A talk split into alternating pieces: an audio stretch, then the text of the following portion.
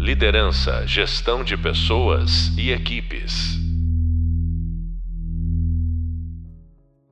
Olá, bem-vindos e bem-vindas ao podcast da disciplina Liderança e Bem-Estar.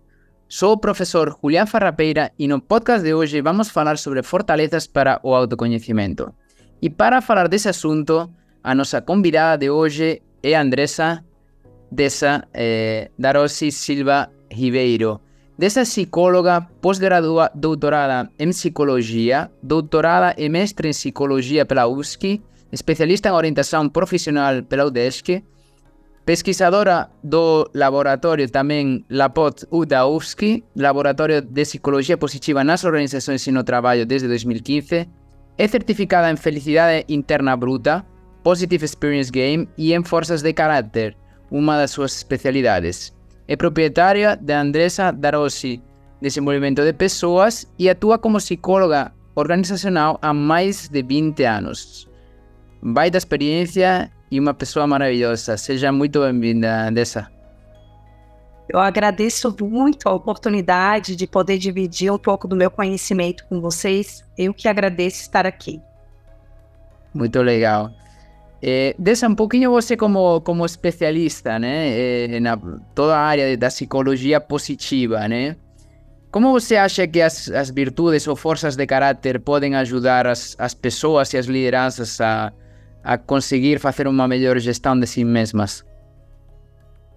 Essa é uma excelente pergunta e eu acredito que antes de eu, de eu responder essa pergunta, é importante que as pessoas conheçam um pouco o que, que são essas forças de caráter, porque por volta de 2004, pela primeira vez na história no campo das ciências sociais, nascia uma linguagem comum intercultural que descrevia as melhores qualidades dos seres humanos que são as forças de caráter, é, porque os, o foco inicial das pesquisas em psicologia sempre tinha ali um olhar mais para os aspectos patológicos e o sofrimento das pessoas de uma maneira geral. Então, quando a gente fala de forças de caráter, olhando para a liderança, é, tem um papel fundamental para reconhecer quais são as qualidades positivas ou seja, quais são as qualidades psicológicas positivas dos seus liderados. Uma vez que a liderança reconhece o que, que o seu liderado tem de melhor, esse líder e esse liderado terão uma sinergia na forma de executar as suas atividades e a gente vai ter aí uma melhor performance, melhor engajamento no trabalho, uma maior motivação. Então, tudo isso vai impactar positivamente é, tanto no bem-estar desse liderado, da equipe também como um todo, e principalmente quando a gente reconhece é, as nossas qualidades, características positivas, a gente entrega o melhor no ambiente de trabalho. Então, reconhecer o que eu tenho de melhor é uma forma de autoconhecimento, mas essa liderança ela saberá é, de uma forma mais efetiva como utilizar essas qualidades um polo mais positivo desse liderado. E ele vai, com certeza, se dedicar muito mais é, aos resultados, não só organizacionais, mas como uma forma de desenvolvimento pessoal e profissional. Bacana, bacana. Eu gostei muito de, de reconhecer o que tem de melhor, né? Essa frase que você falou, que achei bem, bem interessante. E que o que a ciência, assim, que, que tipo de pesquisas a ciência, não sei, leva, leva trazido nos últimos anos, que eu sei que você é bem esperta, né? Que você pode compartilhar aqui com o pessoal. Então, é, nós temos aí avanços quando a gente fala de pesquisa em psicologia positiva, em especial com o uso das forças de caráter. Existe aí um, um teste científico então, ele não é um teste psicológico exclusivo para o uso de psicólogos, e sim um teste científico onde nós mensuramos as nossas forças de caráter. Uma vez que nós mensuramos essas forças, a gente consegue sim é, perceber por meio dessas pesquisas como que nós podemos encontrar, por exemplo, uma, um espaço, um cargo, uma ocupação onde realmente promova mais bem-estar, qualidade de vida e felicidade para esse trabalhador. Por quê? Uma vez que eu vou mensurar essas forças, é, eu consigo enxergar de que forma que eu consigo ser mais produtivo no meu ambiente de trabalho, uma vez que eu coloco elas em prática. Quando nós subutilizamos essas forças, porque o que, que acontece? Nesse teste, que é o teste VIA, ele é gratuito. Mais de 20 milhões de pessoas no mundo já preencheram esse teste. Ele está disponível, então, gratuitamente, em mais de 30 idiomas diferentes. Então, uma vez que a gente faz essa mensuração, é, muitas vezes acontece nesse ranking de nós encontrarmos de 1 a 24 forças que são menos praticadas. Isso não quer dizer que as forças são negativas, isso é uma falácia. É uma mentira falar que existem forças negativas. Não, são todas positivas, porém, o grau que nós praticamos, por exemplo, no ambiente organizacional, vai variar de pessoa para pessoa. Então, muitas vezes, é, quando eu, eu executo uma atividade que vai de encontro com aquilo que eu tenho de mais marcante potencial, isso me causa o quê? Um desgaste. Então, eu vou trazer um exemplo para vocês. A gente tem aí uma força de caráter é, reconhecida em qualquer cultura, em qualquer continente, que é a criatividade. Se eu sou um trabalhador que eu tenho como uma primeira força a criatividade, e no meu ambiente de trabalho eu não tenho oportunidade para sugerir melhorias, é, trazer ideias de inovação, o que, que vai acontecer? Isso vai me causar sofrimento. Então, uhum. todas as vezes que a gente percebe que esse trabalhador ele traz algum comportamento de desmotivação é, ou falta de engajamento, por que não tentar encontrar é, uma causa relacionada à falta da prática das suas forças de caráter no ambiente de trabalho? Então, as pesquisas hoje, como inicialmente tu fizeste essa pergunta, cada vez mais a gente tem um rigor científico por trás, onde a gente consegue, por meio do resultado da aplicação do teste de forças, é, realizar melhor no processo de seleção, é, mapear e desenhar aí treinamento e desenvolvimento para pessoas, é, a parte de encarreiramento, então vários, vários aspectos que envolvem políticas e práticas de gestão de pessoas a gente pode utilizar é, um teste de força de caráter como um instrumento para pensar em melhorias no ambiente organizacional, nas estratégias organizacionais. Muito legal, Odessa.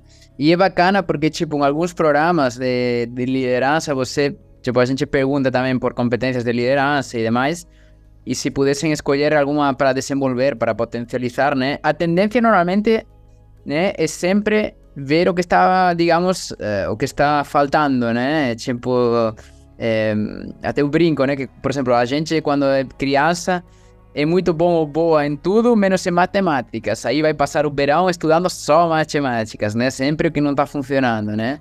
Que o que tem que mudar no ambiente organizacional para que as pessoas virem essa chavinha? Essa pergunta é tão importante porque a psicologia positiva, enquanto campo de conhecimento, é, traz esse olhar mais ótimo para as pessoas. O exemplo clássico que nós temos quando a gente faz avaliação de desempenho.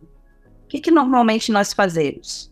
A gente vai fazer uma reunião de alinhamento, onde nós vamos apresentar os melhores indicadores, aqueles que não foram tão dentro do esperado, das características para aquela vaga, aquele cargo, e a gente vai tentar encaminhar esse liderado para desenvolver por meio de um curso. Por que não esse olhar de pensar em extrair aquilo que deu de mais potente?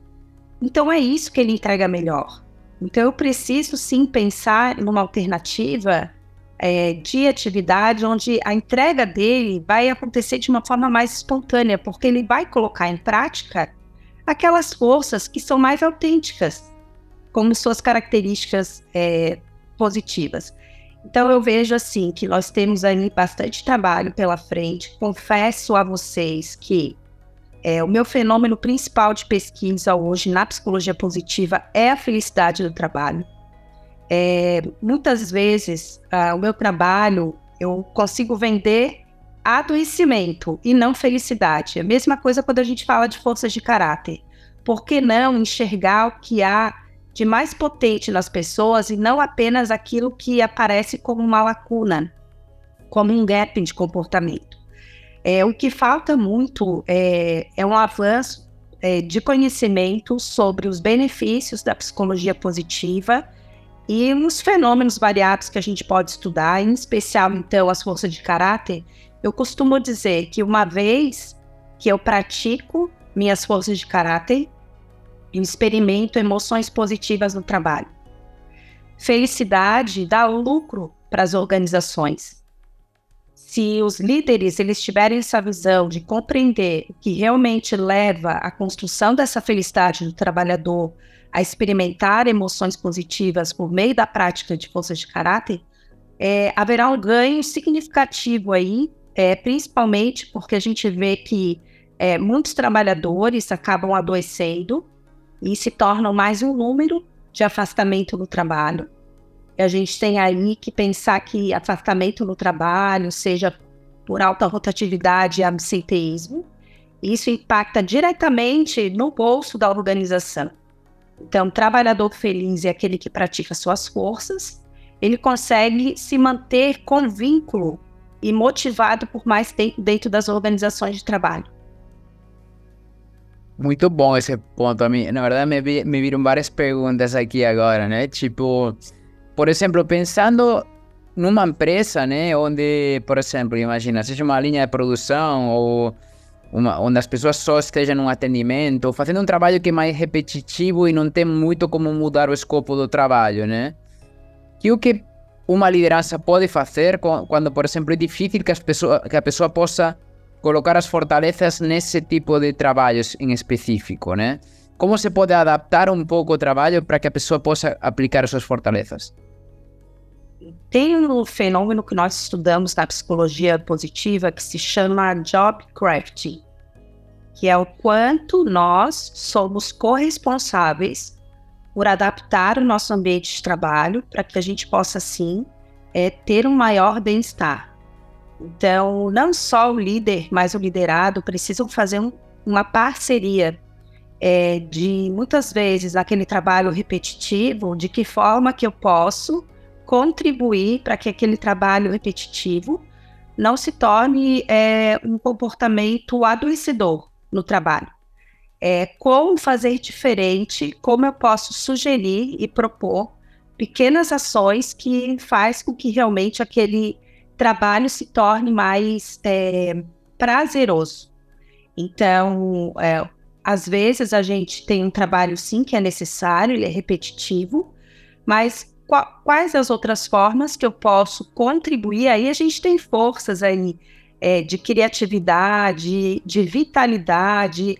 Nós temos aí tantas outras. Aí uma vez que a gente tem esse espaço para se pensar num ambiente melhor, a gente está praticando a virtude da humanidade, que é, é se colocar no lugar do outro e perceber de que forma que aquele trabalho que é tão rotineiro, muitas vezes alienante, embrutecedor, a gente pode transformar num aspecto mais voltado para valorização, um olhar de qual o propósito daquele meu trabalho.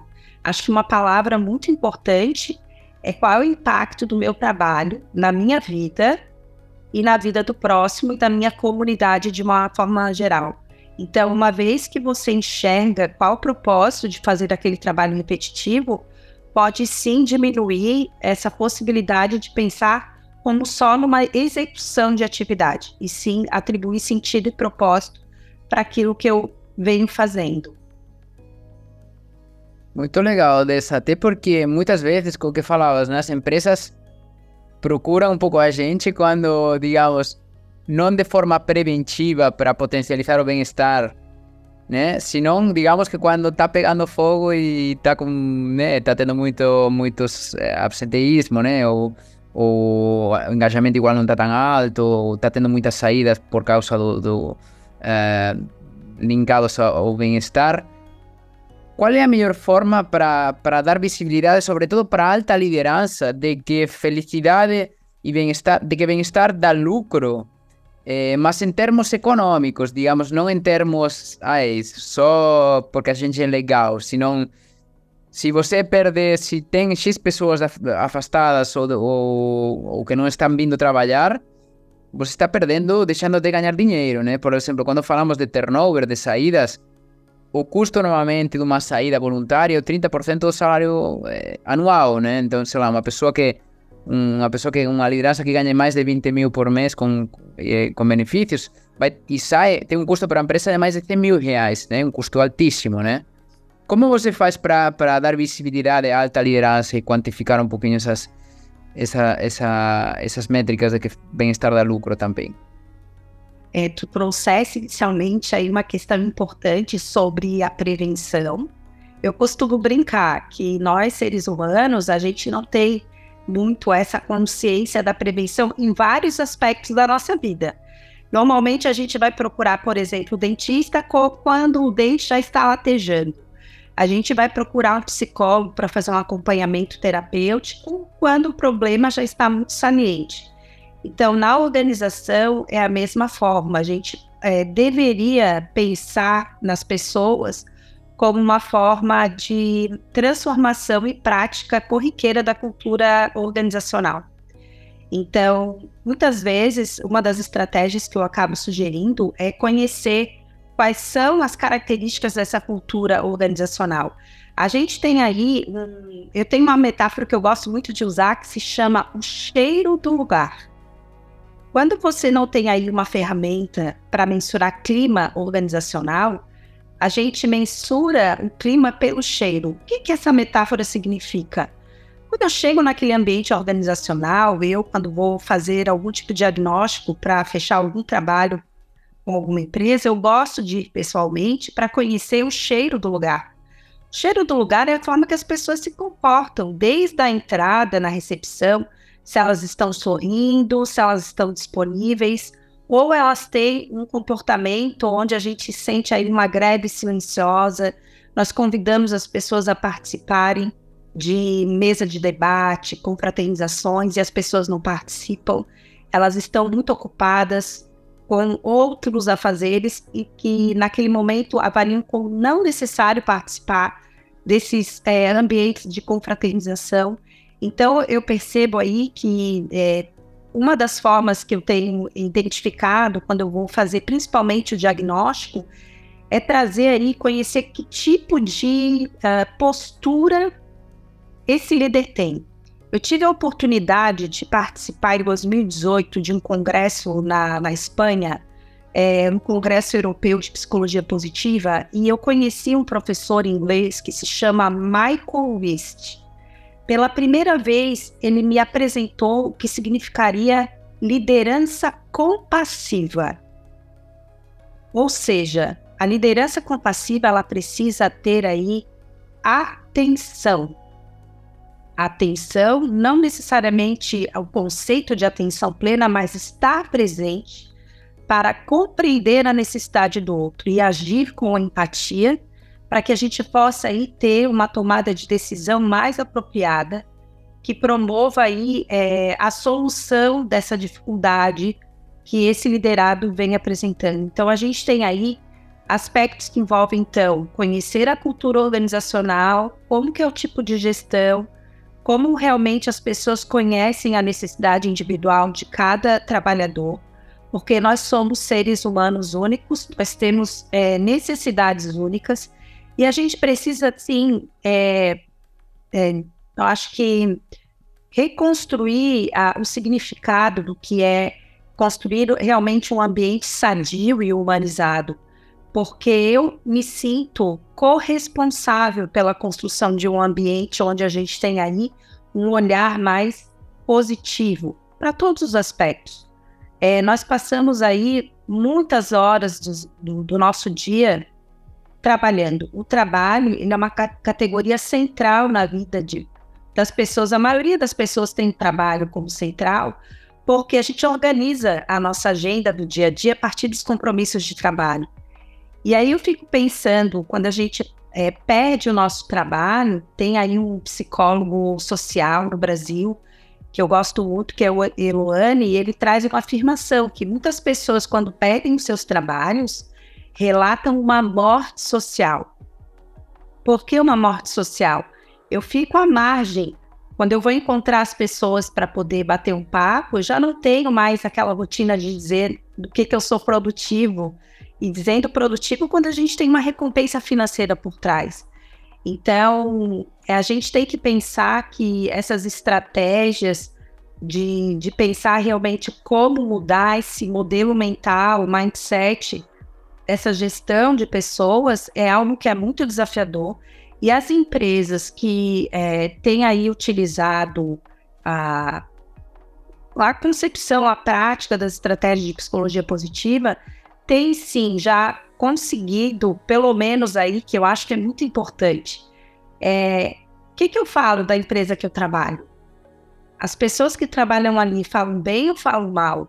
Você indicaria aquela empresa para os seus amigos trabalharem? Então, são perguntas importantes. Como é que eu vou perpetuar a cultura daquela organização se as pessoas não sabem qual é o propósito, a essência do meu trabalho? Então, quando a gente vai constituir uma organização, proprietário, fundador daquela organização, tem um papel muito importante de disseminar. Então, qual seria realmente o comportamento mais socialmente aceito dentro daquela organização, dentro das premissas básicas dos seus propósitos organizacionais? Então, eu vejo que a primeira coisa que a gente deveria fazer era ter aí uma educação positiva geral dentro das organizações para entender e desmistificar algo bem importante, que é psicologia positiva não é, é autoajuda e nem senso comum. A gente tem aí um rigor científico, um método por trás que comprovam é, os ganhos realmente de se praticar os princípios da psicologia positiva, seja no trabalho, em qualquer outro espaço de vida que nós ocupamos. Muito legal aí desse. Pensando até nessa parte de. Estava anotando, né? Essa parte que você. Um pouco da psicologia positiva, afinal. Digamos que não, é, Marisa Salonava fala que não é, magia, não é magia, é ciência, né? Ao final, de, de trazer um pouco essa, essa visão.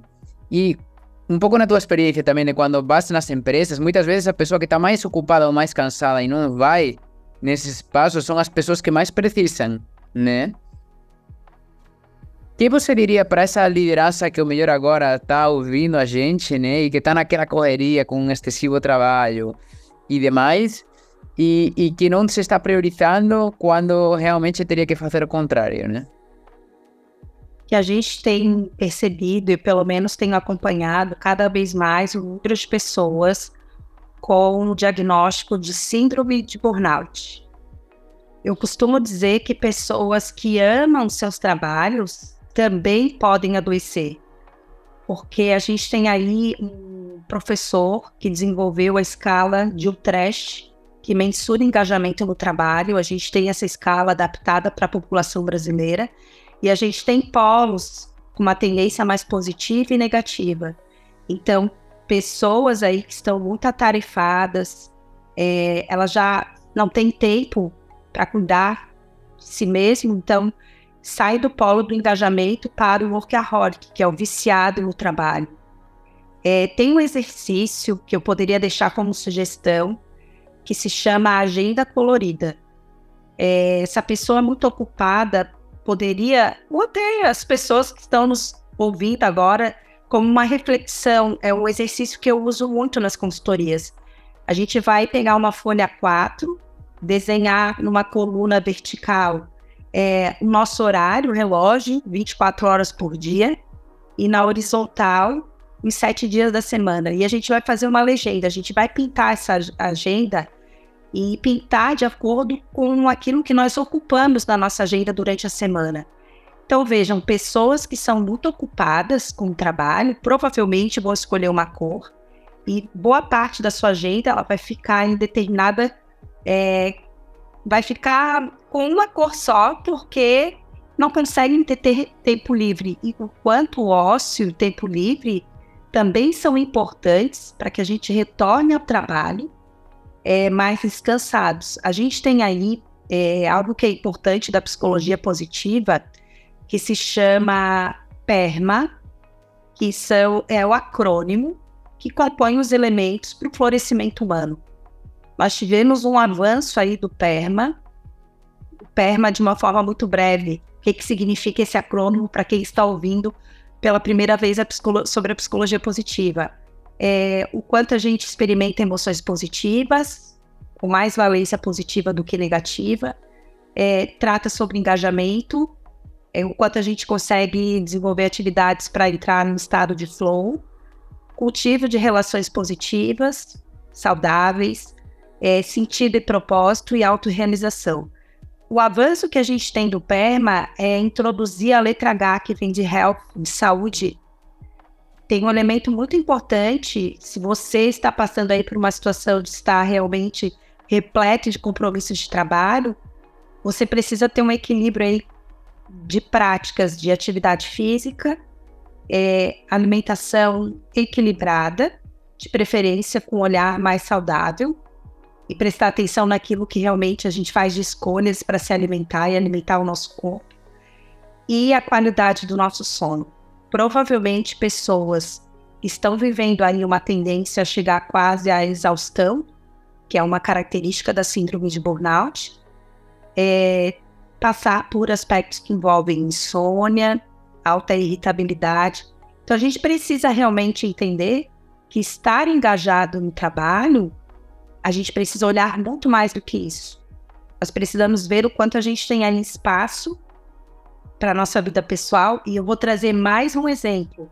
Eu atendi, eu fiz um acolhimento de um profissional e a queixa inicial eu não sou psicóloga clínica, sou psicóloga organizacional, mas ele veio, é, um profissional que veio buscar uma ajuda, e ele, eu fiz um acolhimento e ele veio com a seguinte queixa: é, eu preciso é, colocar o pé no freio, porque a minha família veio reclamar faz tempo que eu não consigo ter uma foto de registro em família. Ou seja, Todas as vezes que tem algum tipo de confraternização ou viagem, eu estou trabalhando. Então, quando eu peço para vocês fazerem esse exercício da agenda colorida, pensem que um dia vocês estarão sem trabalho. Vocês podem passar por um processo de aposentadoria. Como é que fica a minha vida sem trabalho? Então, por isso que é importante que essa agenda ela seja colorida o máximo que eu puder. Se eu não tenho duas horas para tomar café com um colega com um amigo, com um parente, que seja 30 minutos. Se eu tenho dificuldade para me organizar para dormir, então quem sabe aos poucos eu vou preparando o meu ambiente, meu quarto, a iluminação, é, o barulho, o fluxo dentro de casa. Então, são aspectos que a gente pode levar tanto para a vida pessoal quanto para o ambiente de trabalho. Se eu não consigo ter esse poder transformador de tornar uma organização é, com um olhar totalmente positivo, humanizado e saudável, pequenos gestos de generosidade a gente pode praticar no ambiente de trabalho. Eu vejo muitas vezes, quando eu vou fazer visitas às organizações, a gente tem aí impressoras. Quem está aí trabalhando ainda presencial ou em formato híbrido, é quantas vezes a gente vai imprimir um papel e chega na impressora não tem folha 4 para impressão por que não se preocupar com o próximo colega que vai usufruir da impressora? Se eu fui o último, por que, que eu não deixo essa impressora pronta para o meu colega? Se eu vejo que o meu colega está com prazos muito é, apurados para poder cumprir, eu vou me levantar para buscar um copo d'água? Eu não trago de uma forma gentil um copo de água para o meu colega? É dessa forma que a gente consegue praticar com pequenas atitudes e tornar um ambiente mais é favorável para se trabalhar. E dessa, pode, pode, linkando assim com essa parte da exaustão, né, de pessoas que chegam inclusive à parte do burnout e demais, você acha que utilizando as fortalezas, por exemplo, diminui um pouco esse risco de algum jeito? Ou como que, como que linka as forças de caráter com, com, com, com essa exaustão? eu gosto muito de sempre usar exemplos práticos do meu exercício da minha profissão com as forças de caráter. Então, eu vou exemplificar esse teu caso, é, já fazendo um link com o que eu estava falando de é, burnout. É, eu atendi um profissional, ele era CEO de uma empresa, e ele adoeceu por conta do excesso de atividades, por óbvio. É, então, o estresse dele acabou trazendo aí um índice maior de ansiedade, de irritabilidade, palpitação. Então, não chegou a se caracterizar um transtorno de ansiedade, mas é, isso fez com que, no primeiro acolhimento que eu fiz desse profissional, porque ele pensou em desistir da carreira, porque quando a gente tem a síndrome de burnout, uma das características é gerar um cinismo, algo que eu adorava fazer, não posso nem ouvir falar. E uma das coisas que eu fiz foi, foi convidar esse profissional para responder o teste de forças. Então, veja, duas características importantes que apareceram como características espontâneas desse profissional. Primeiro, criatividade Segundo, liderança. Terceiro, integridade. Esse profissional me relatou que depois de muito tempo, é, ele só executava tarefas operacionais. Ele começou a se preocupar se tinha bombona de água nos departamentos. Ele começou a se preocupar com atividades mais rotineiras, que se a gente tivesse aí um planejamento, uma pessoa responsável, ele poderia ocupar a cabeça dele para inovar, criar dentro da organização. E ele falou: realmente, eu adoeci porque eu não conseguia mais colocar em prática a minha criatividade. E foi muito interessante que ele é, tem uma característica aí da formação dele na área do direito também. É, ele fez e transformou a profissão dele de uma forma disruptiva ele se transformou num profissional que é conhecedor do direito digital, por exemplo, defesa de reputação. A gente pensa aí que é, fazer tipos de xingamentos nas redes sociais não vai levar a nada. Não, tem profissionais da área do direito que trabalham com isso. Então, ele usa a criatividade dentro da formação e da profissão dele. E ele, ele já participou de alguns eventos e ele traz de uma forma muito declarada o quanto as forças de caráter e reconhecer as suas forças teve um poder muito importante de cura, atrelado, claro, ao acompanhamento psiquiátrico e a terapia semanal. Então, as forças de caráter, elas utilizadas de uma forma isolada, não vão, com certeza, provocar solução para toda, todas as nossas dores na verdade, mas a gente pode sim. E uma das coisas que eu podia deixar de, também aí de mensagem para vocês, que a gente também tem que olhar para as forças que a gente menos pratica, porque muitas vezes a gente se auto-sabota. Eu posso dar uma declaração aqui, não tenho vergonha nenhuma de dizer. É, normalmente, quando eu faço meu teste de forças, que anualmente eu refaço, a bravura é uma força que eu menos pratico. Então, quando eu tenho algo muito desafiador e me traz ansiedade, eu fico pensando: será que a minha falta de bravura tem me proporcionado essas emoções mais negativas? Como é que eu faço para é, elevar e enaltecer as minhas forças mais potentes? Isso é verdade, porque eu vejo assim, eu tenho como forças mais marcantes o amor aprendizado, é, o senso crítico, a prudência, a inteligência social, a integridade. Então, quando eu tenho, por exemplo, é, algum tipo de medo de falar em público para pessoas desconhecidas, eu tenho que retomar um estado de consciência e pensar, Andresa, que tu estás falando, você conhece sobre isso. Você não pode deixar sua bravura, que é menos praticada, é, inibir essa possibilidade de você dividir o seu conhecimento com o próximo. Porque você é muito cautelosa naquilo que você fala, você é prudente nas escolhas, é, quais são as práticas científicas por trás, então você evita de trazer um senso comum, você tenta sempre basear as suas ideias com base na ciência. Então, isso é muito importante. Uma vez que a gente reconhece, a gente consegue solucionar as nossas dificuldades diárias, seja não só na nossa vida pessoal, mas na vida no trabalho também. Muito legal desse ponto. E pensando a vezes na, na você falava, né, nas fortalezas, pensando numa aquela campainha de Gauss, né? Tipo, quando a gente infrautiliza, né? A gente fica fica infeliz de alguma forma, né? Não fica eh, em estado de flow. E quando a gente também sobreutiliza também, né? Digamos, por exemplo, uma pessoa que tenha curiosidade com a primeira fortaleza, quando ela também utiliza demais, pode terminar sendo uma pessoa invasiva também para outras pessoas, né? Qual é o equilíbrio aí pensando nas forças de caráter entre infrautilizar e subutilizar essas fortalezas? O ideal das forças realmente é isso, é o equilíbrio. Em vários momentos a gente percebe que as pessoas subutilizam ou superutilizam.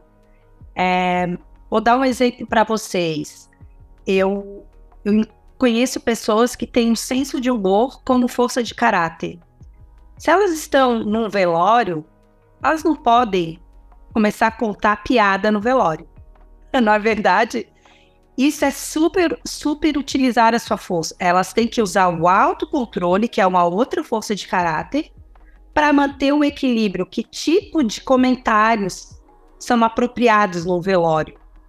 É, um cuidado que eu tenho, Shuli, no, quando eu falo que eu tenho aí integridade, o amor aprendizado alto, quando tu apresentasse de uma forma aí breve o meu currículo, Pessoas que muitas vezes têm aí esse olhar muito é, praticado do amor-aprendizado, quando a gente superutiliza, a gente pode se tornar uma pessoa arrogante.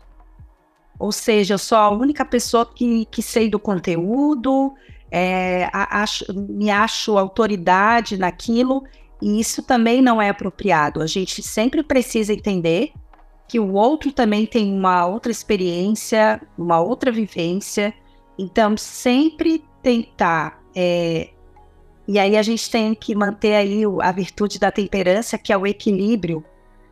Como que eu consigo, então, ter humildade, por exemplo, de escutar a opinião do outro? A humildade é uma força de caráter. É, a gente tem aí uma força muito importante, que é a gratidão. As pesquisas científicas conseguem é, mensurar e trazer dados que a gratidão, ela eleva a nossa felicidade em vários campos da nossa vida. Então, às vezes, o subutilizar a força é se tornar ingrato.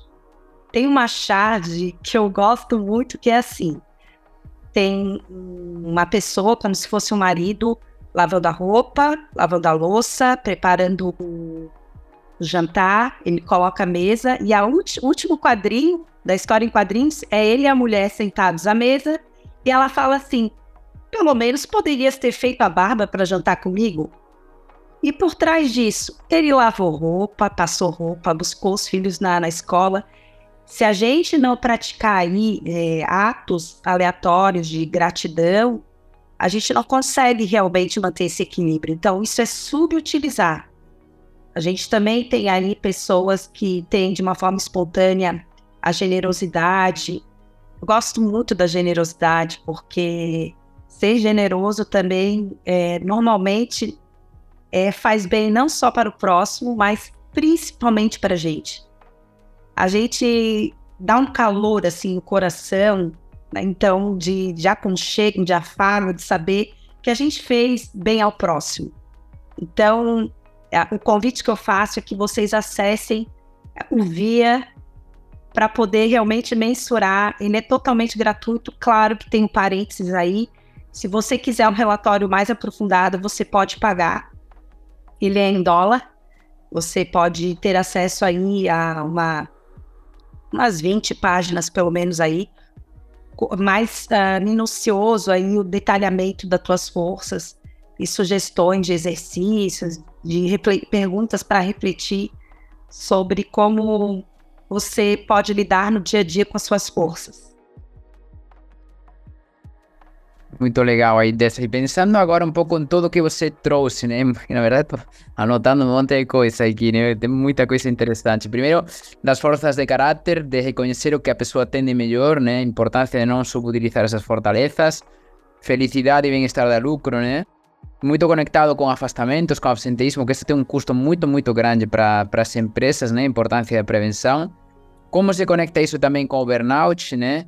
esse exemplo da agenda colorida, né, que achei bem, bem legal, e também como a importância de cuidar da saúde, né, como algo fundamental, né.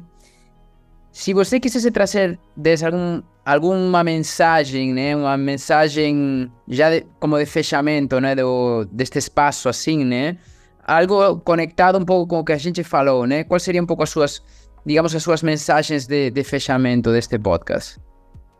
É, eu tenho aí acompanhado muito é, o que o Martin Seligman, que ainda atua na Universidade da Pensilvânia, que cunhou aí a nomenclatura da psicologia positiva, e ele fala que até 2051, 51% da população conheça e pratique a psicologia positiva, porque ela só tem aí é, aspectos que vão proporcionar é, mais bem-estar para a população como um todo.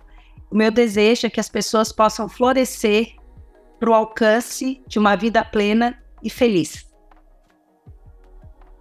Muito legal, Deus. Tomara né, que a gente, pelo menos, tenha esse propósito de contribuir para esse número do Seligman, né? É, que acho muito inspirador e, e, sei também do teu trabalho, como você, com a sua alegria e paixão, consegue isso também. Assim que um grande prazer ter você aqui e, e tenho certeza também que, que todas as pessoas que estão ouvindo você estão agradecendo desde, desde as suas casas. Assim que muito, muito obrigado por esse tempo e, e gratidão. Eu que agradeço a oportunidade eu espero que as pessoas possam, é, pelo menos eu tenha instigado as pessoas a conhecer um pouco mais sobre os benefícios da psicologia positiva e para mim foi uma honra estar aqui com vocês. Obrigado.